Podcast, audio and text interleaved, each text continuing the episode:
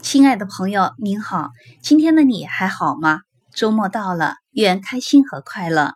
今天我要和你分享的是小思的《中国的牛》。对于中国的牛，我有着一种特别尊敬的感情。留给我印象最深的，要算在田垄上的一次相遇。一群朋友郊游，我领头在狭窄的阡陌上走，怎料迎面来了几头耕牛，狭道容不下人和牛，终有一方要让路。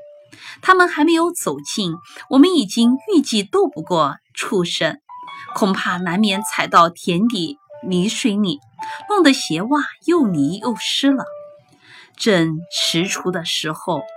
带头的一头牛在离我们不远的地方停下来，抬起头看看，稍迟疑一下，就自动走下田去。一对耕牛全跟着他离开阡陌，从我们身边经过。我们都呆了，回过头来看着深褐色的牛队在路的尽头消失。忽然觉得自己受了很大的恩惠。中国的牛永远沉默地为人做着沉重的工作，在大地上，在晨晨光或烈日下，它拖着沉重的犁，低头一步又一步，拖出了身后一列又一列松土，好让人们下种。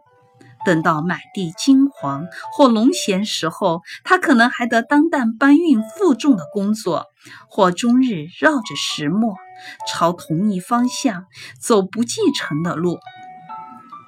在他沉默的劳动中，人便得到应得的收成。那时候。也许它可以松一肩重担，站在树下吃几口嫩草，偶尔摇摇尾巴，摆摆耳朵，赶走飞附身上的苍蝇，已经算是它最闲适的生活了。